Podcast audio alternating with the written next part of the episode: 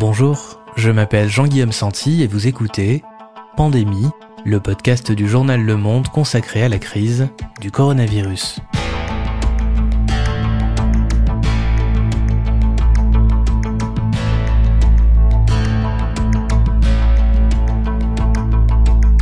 Aujourd'hui, faut-il avoir peur du tracking?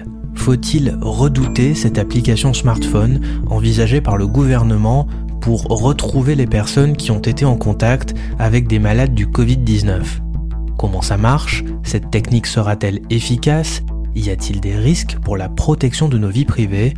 Martin Untersinger, journaliste au service Pixel du Monde, nous explique les enjeux du pistage en ligne. Nous sommes le mercredi 15 avril, 30e jour de confinement.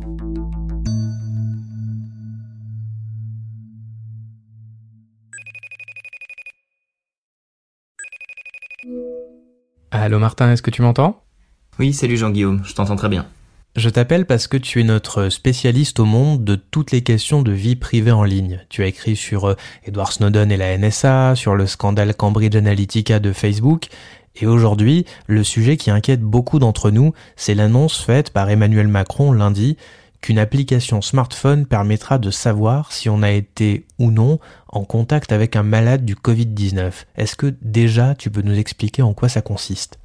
Ce dont on parle, euh, c'est euh, en anglais le contact tracing, le suivi des contacts en français ou des cas contacts. Euh, ce qu'il faut bien avoir en tête déjà, c'est que c'est pas du tout un sujet nouveau, c'est pas un concept nouveau. Ça existe depuis des dizaines d'années. C'est aussi vieux que l'épidémiologie. C'est simplement le fait pour chaque personne malade d'essayer de comprendre et d'identifier les personnes que cette personne malade a pu infecter. C'est fait à chaque épidémie dangereuse et, mortelle. ça consiste à appeler les gens et leur demander qui ils ont rencontré, euh, pendant combien de temps, à quelle distance, est-ce qu'ils leur ont serré la main, est-ce qu'ils leur ont fait la bise, euh, ce genre de, de, questions, et ça permet notamment, et c'est très important pour ce virus, d'identifier des gens qui ont le virus mais qui n'ont pas encore de symptômes et qui donc sont en train de le propager. En France, on l'a fait pour le Covid-19, notamment euh, dans l'Oise. Là, on le fait plus parce que évidemment le, virus circule, mais c'est vraiment un, instrument euh, majeur de, de la lutte contre une épidémie. Et donc ça, c'est un outil indispensable à partir du moment où on sera déconfiné. Bah, c'est un petit peu moi ce que ce que j'entends en faisant mes articles, c'est que bon là actuellement ça n'a aucun sens de le faire parce que le virus est partout, mais lorsqu'on aura euh, réussi à contenir l'épidémie, pour éviter qu'elle ne reparte, il va falloir identifier les personnes malades, les isoler et comme on est contagieux avant d'avoir des symptômes, d'identifier le plus rapidement possible les personnes qui sont malades sans le savoir. Et donc c'est là que le contact tracing est hyper hyper important. Je cite par exemple Simon Cauchemez, membre du conseil scientifique, la semaine dernière devant les députés. Il dit Si nous voulons échapper au confinement, on doit être capable de mettre en œuvre une approche efficace d'identification et de suivi. C'est assez clair et c'est un consensus à ce stade. Mais cette identification et ce suivi de contact, euh, la manière dont tu nous le décris, ça a l'air extrêmement euh, low-tech quelque part. On interroge les malades pour retracer tous leurs contacts, on les interroge par téléphone ou dans la vraie vie. Pourquoi est-ce qu'on parle d'une application aujourd'hui? Simplement parce que la méthode traditionnelle est très consommatrice en temps et en ressources humaines. Une application, ça permettrait en théorie de le rendre plus efficace, plus rapide et euh, à l'échelle de dizaines de milliers, voire de millions de, de personnes.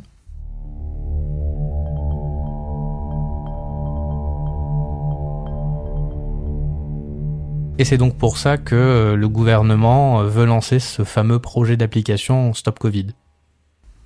Oui, absolument. Donc l'idée, c'est de créer une application donc que les Français pourraient euh, télécharger sur leur téléphone et qui permettrait, dès qu'une personne serait testée positive au Covid-19, de remonter automatiquement la chaîne de ses contacts, de voir avec qui il a été en contact, afin de stopper la propagation du virus le plus, rapidement possible. Et les personnes euh, avec qui ce malade aurait été en contact seraient alertées par une notification sur leur téléphone avec une instruction qu'elles doivent se confiner ou se faire euh, dépister. Alors, il y a un point sur lequel il faut vraiment insister à ce stade, c'est que c'est un projet. Euh, Emmanuel Macron a d'ailleurs euh, dit, les députés auront l'occasion et les sénateurs auront l'occasion d'en discuter. Donc tout ce qu'on va évoquer ensemble, ce sont des pistes. Il n'est pas exclu que le projet soit abandonné, mais ce sont des pistes sérieuses qui sont envisagées, étudiées par le, ministre de la Santé avec qui euh, j'ai pu discuter. mais à ce stade, on, ne sait pas si ce sera vraiment dans les téléphones des Français dans quelques semaines. Entendu. Du coup, dans ces premières pistes, la première question que je me pose, c'est est-ce que le gouvernement va savoir partout où je vais en fait? On parle beaucoup de pistage, de tracking. Concrètement, est-ce qu'il est par exemple envisagé d'utiliser le GPS de mon smartphone pour retracer tous mes déplacements? Et donc pour aller un cran plus loin, est-ce que le gouvernement va avoir une carte de partout où je vais? Alors non, pas vraiment. Il ne s'agit pas ici de tracer tes déplacements, de te suivre, mais d'identifier tes contacts. Alors, on pourrait utiliser le GPS, mais c'est pas la piste qui est explorée par le gouvernement, parce que comme tu dis, c'est extrêmement dangereux et liberticide qu'un État puisse avoir en temps réel sur un grand nombre de gens ce type de données. Donc la technologie qui est utilisée dans ce projet étudié par le gouvernement, c'est pas le GPS, mais c'est le Bluetooth. Le Bluetooth. Donc là, tu parles de la technologie qui permet de connecter, euh, par exemple, des écouteurs sans fil à mon téléphone. Absolument, donc ça c'est l'utilisation première de cette technologie, de connecter des objets proches sans fil, des enceintes, des casques, des souris, etc. Mais tu auras noté que dès que tu t'éloignes un peu trop de ton téléphone, on perd la connexion. C'est vraiment une technologie qui permet de connecter des objets proches. Donc l'idée c'est de faire interagir les téléphones entre eux, d'utiliser cette technologie dès qu'ils sont placés à une certaine distance les uns des autres. Est-ce que tu peux prendre un exemple pour qu'on comprenne euh, Par exemple, toi, Martin Untersinger, moi, Jean-Guillaume Santi, on est collègues, on va se recroiser au travail après le confinement. Concrètement, comment ça marche? Ok, alors projetons-nous dans cette période heureuse qui est après le confinement. On est mi-mai, on a tous repris le travail, on est tous les deux au bureau et on se croise à la cafétéria pour aller prendre un café. En commandant le café, on s'approche, on est à moins d'un mètre. Nos smartphones sont donc à une distance suffisamment courte pour communiquer par Bluetooth. Et ils se racontent quoi nos smartphones? Alors, nos deux smartphones, ils créent et diffusent en permanence des codes aléatoires, en fait plutôt des suites de chiffres et de lettres qui changent toutes les heures et qui nous sont propres. Par exemple, on va dire que toi Jean-Guillaume tu es X233, en réalité ce sera beaucoup plus long mais pour l'exemple c'est X233, et moi je suis Y226. Nos téléphones envoient donc à tous les téléphones à proximité leur code, une façon de dire on s'est croisé, je suis là. Et reçoivent en même temps celui des autres. Après le café, du coup, quelque part dans ton téléphone, l'information selon laquelle tu as croisé quelqu'un dont l'identifiant est Y226 est stockée. C'est pour ça qu'on parle d'identifiant anonymisé, c'est-à-dire que si c'était piraté, on ne verrait ni Martin ni Jean-Guillaume dans nos téléphones, mais X233 et Y226 donc. Absolument. J'ajoute aussi que euh, X233 Y226 c'est valable pour une certaine période de temps. À une autre période de temps, si par exemple on se recroise le lendemain, ces identifiants auront changé. Donc ce sera en théorie, même si c'est toujours possible, mais ce sera extrêmement difficile d'utiliser ces identifiants pour retrouver la véritable identité. Ok Martin, je suis désolé de t'infliger ça virtuellement à ce moment du podcast, mais admettons que après notre café, tu te sens mal le soir et tu éprouves des symptômes du Covid-19, qu'est-ce qui se passe? Alors, la première chose qui se passe, et qui est vraiment le cœur du dispositif, euh, c'est que je dois être testé. Pour qu'on soit certain que c'est bien le Covid-19 et pour éviter que des petits malins se diagnostiquent positifs euh, pour rigoler et pour faire peur aux gens. Donc c'est pour ça que la question de pouvoir tester par les autorités est cruciale. Une fois que je suis testé positif, là, pour l'instant, on ne sait pas exactement comment ça va se passer, mais on peut imaginer que je donne mon téléphone à l'autorité régionale de santé, par exemple, l'ARS, qui récupère les infos de mon application Stop Covid. Et toi, tu reçois tout de suite après une notification sur l'application, donc sur ton téléphone, qui te dit quelque chose comme attention, vous avez été proche d'un malade dépisté positif au Covid-19. Par exemple, rendez-vous dans un centre pour vous faire dépister ou isolez-vous d'ici là. C'est ce qui se passe pour tous les utilisateurs. C'est-à-dire que tous les gens euh, avec qui j'aurais été en contact suffisamment proche recevront cette notification envoyée par l'agence régionale de santé. Donc ça, c'est ce qui se passe sur nos deux téléphones. Euh, tu donnes ton téléphone euh, à l'agence régionale de santé et moi de mon côté, je reçois une notification. Qu'est-ce qui se passe dans les, dans les coulisses du code informatique entre le moment où tu donnes ton téléphone et le moment où je reçois la notification? Alors, quand je donne mon téléphone à l'agence régionale de santé, je dis donne, mais ça peut être simplement un bouton ou un envoi euh, numérique euh, autre. en fait, elle va récupérer l'identifiant de mon application, pas mon nom, mais cet identifiant, qui est ajouté à une liste nationale unique de tous les identifiants positifs au Covid-19. D'accord, donc ça met à jour une liste d'identifiants de gens positifs au Covid-19. C'est quoi l'étape suivante? Alors, le reste du travail, c'est en fait ton téléphone à toi, Jean-Guillaume, qui le fait. Chaque jour, il irait en fait récupérer cette liste, la, la consulter et la comparer à sa liste à lui. Et à un moment, ton téléphone va détecter qu'il a déjà croisé un identifiant qui vient d'être ajouté à la liste, le mien. C'est donc un match, et à ce moment-là, il peut t'afficher la notification qui te demande de t'isoler, de te tester, etc. Bon, là, je simplifie, parce qu'il y a des mécanismes de cryptographie, de protection, mais c'était juste pour que tu comprennes le, le fonctionnement général.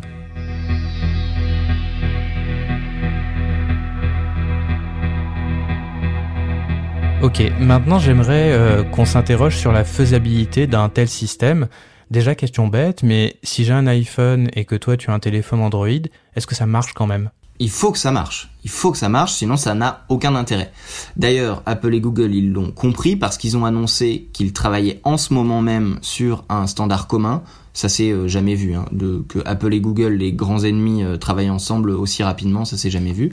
Ça ne remplacerait pas l'application du gouvernement. L'idée, c'est pas qu'ils développent eux, Apple et Google, une application, mais ça permettrait de fournir une boîte à outils commune à iOS et à Android que le gouvernement pourra utiliser pour construire son application. Euh, au-delà de la compatibilité système entre un téléphone Apple et un téléphone Google, il faudra que ce soit efficace entre pays. Si par exemple j'habite en Alsace et que je vais régulièrement en Allemagne pour le travail, il faut que lorsque je suis détecté positif au Covid-19, il faut que mes contacts anonymisés croisés en Allemagne puissent aussi être prévenus via leur téléphone, sinon le système ne fonctionne pas. Donc ça fait déjà des premiers obstacles de compatibilité. Est-ce qu'il y en a d'autres? Oui, Jean-Guillaume, il y en a vraiment beaucoup. Il y a beaucoup de conditions qui doivent être remplies pour que cette application fonctionne. Et la première, la plus importante, la, plus majeure, c'est est-ce que la technologie Bluetooth fonctionne pour faire ceci? Elle a été conçue pour écouter de la musique. On ne sait pas si elle sera en mesure de mesurer finement des distances entre les gens, et c'est d'ailleurs ça que le gouvernement, avec des scientifiques, est en train de, de vérifier. Est-ce que si le téléphone est dans un sac, dans une poche, euh, si deux personnes sont euh, de part et d'autre d'un mur, est-ce que est-ce que l'application, est-ce que le Bluetooth est capable de prendre tout ça en compte?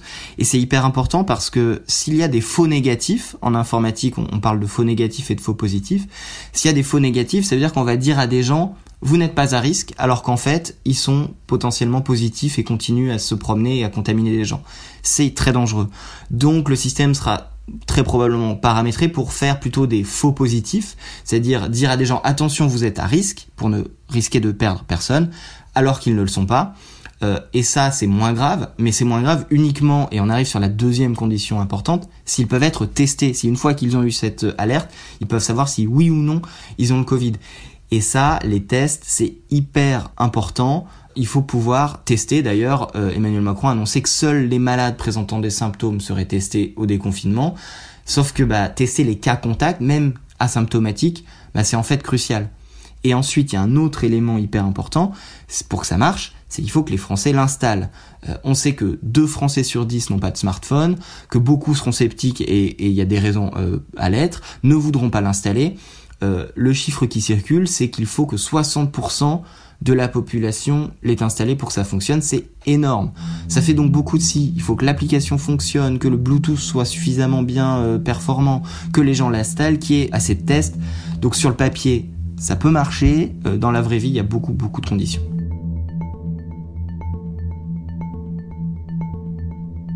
Et ça ne marche aussi euh, d'ailleurs que si les gens jouent le jeu jusqu'au bout. Si moi je décide d'ignorer ma notification et d'aller quand même travailler sans m'isoler ou sans me faire tester, ça sert à rien en fait. Oui, il y a ce côté humain du contact tracing, du suivi de contact qui très très important. Euh, notre collègue Paul Ben Ki-moon, euh, il a récemment interrogé Renaud Pierrou, qui est le chef du service de parasitologie à la Pitié-Salpêtrière, et il disait, ce qu'il disait sur ce point était vraiment intéressant. Il, il, disait, les applications de tracing, ça transforme les cas en points, et moi je ne sais pas protéger les points et leur faire comprendre qu'il faut porter un masque. Donc cet aspect humain, il est, c'est pas parce que tu reçois une notification que tu fais ce que tu dois faire pour te protéger et protéger les autres. Et c'est vrai que dans le cas du contact tracing euh, traditionnel, tu avais au moins un contact humain avec la personne à risque qui pouvait rendre plus facile le fait de lui faire prendre conscience des enjeux.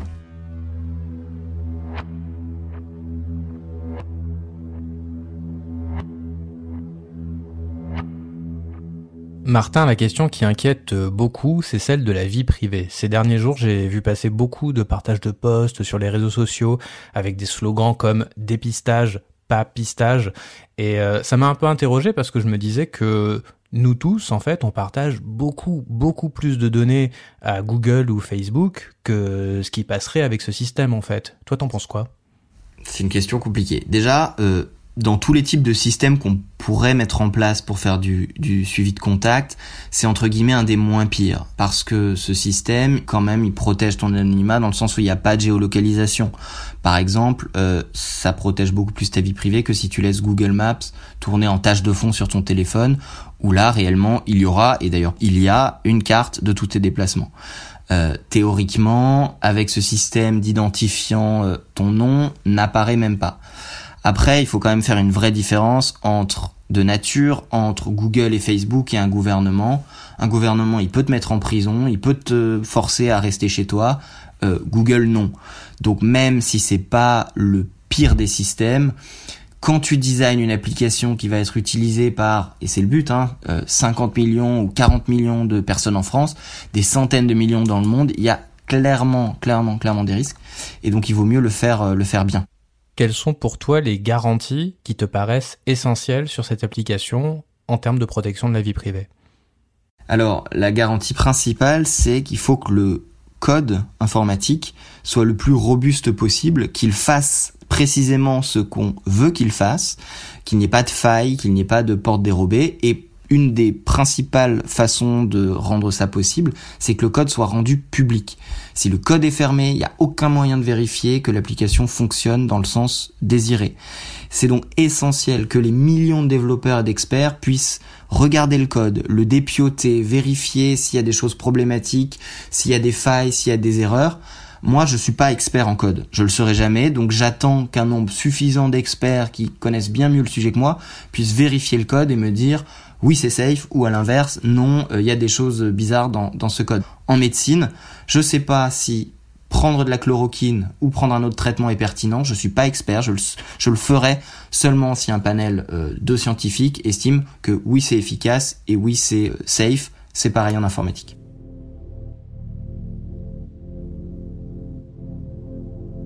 Martin, en, conclusion de ce podcast, la dernière question que j'ai envie de te poser, c'est est-ce que tu penses que cette application de suivi de contact, elle marque un, tournant définitif dans nos sociétés, dans notre relation notamment à ces, questions de vie privée? Moi, ce qui me frappe quand même dans toute cette histoire, c'est pas tellement le sujet vie privée, parce que comme on l'a, dit tout à l'heure, il y a le modèle envisagé, en tout cas en France, est quand même sur le papier plutôt respectueux de la vie privée. Encore que ça peut dépendre de la manière dont c'est fait, mais sur le papier en tout cas c'est ça.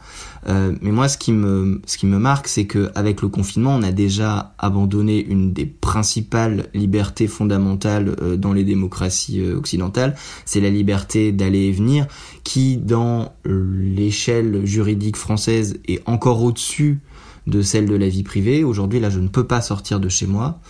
Euh, ce qu'on entend beaucoup, c'est que cette application, elle pourrait être s'articuler avec le déconfinement. Donc si la question c'est est-ce que vous acceptez de manière assez contrôlée, comme on l'a vu, de euh, d'abandonner un, petit peu de vie privée pour regagner cette liberté fondamentale d'aller et venir, ça change beaucoup euh, l'équation de présenter les, les choses comme ça. Et ce qui m'amène à un deuxième point, c'est que si cette application, elle s'articule avec le déconfinement, euh, ça pose des questions qui sont au-delà de la vie privée, de, liberté publique euh, générale. Est-ce que euh, je vais devoir, pour avoir le droit de sortir, je vais devoir me soumettre à cette application? Est-ce que cette application, elle va servir de, de passeport pour se déplacer dans l'espace public? Là, on commence à toucher à des choses extrêmement sensibles. C'est à quel point est-ce qu'on délègue un code, à une machine, le soin de gérer notre société, de réaliser la politique de santé publique, de définir qui est à risque, qui ne l'est pas. Euh, ça, c'est vraiment des questions qu'il faut se poser. Ça pose des enjeux de société énormes. Et le dernier point qui, à mon avis, est vraiment fondamental, c'est la question du stop. On sait, et ça s'est vérifié à chaque crise, que tous les dispositifs sécuritaires d'exception soi-disant euh, peuvent devenir permanents, que c'est un vrai risque. Donc la question aussi à se poser si cette application voit le jour, c'est à quel moment on arrête de l'utiliser et quelles sont les garanties qu'on a en ce sens. Merci Martin. Merci Jean-Guillaume. C'est la fin de ce septième épisode. Si vous l'avez apprécié, n'hésitez pas à aller vous abonner sur votre plateforme de podcast préférée, voire à nous laisser une note de quelques étoiles. Pandémie est produit avec l'aide de Insider Podcast, Émilie Denêtre, Adèle Imbert, à la réalisation de cet épisode Anthony Aran, générique Geoffrey Ricôme, et quant à moi, je m'appelle Jean-Guillaume Santi et on se retrouve très bientôt.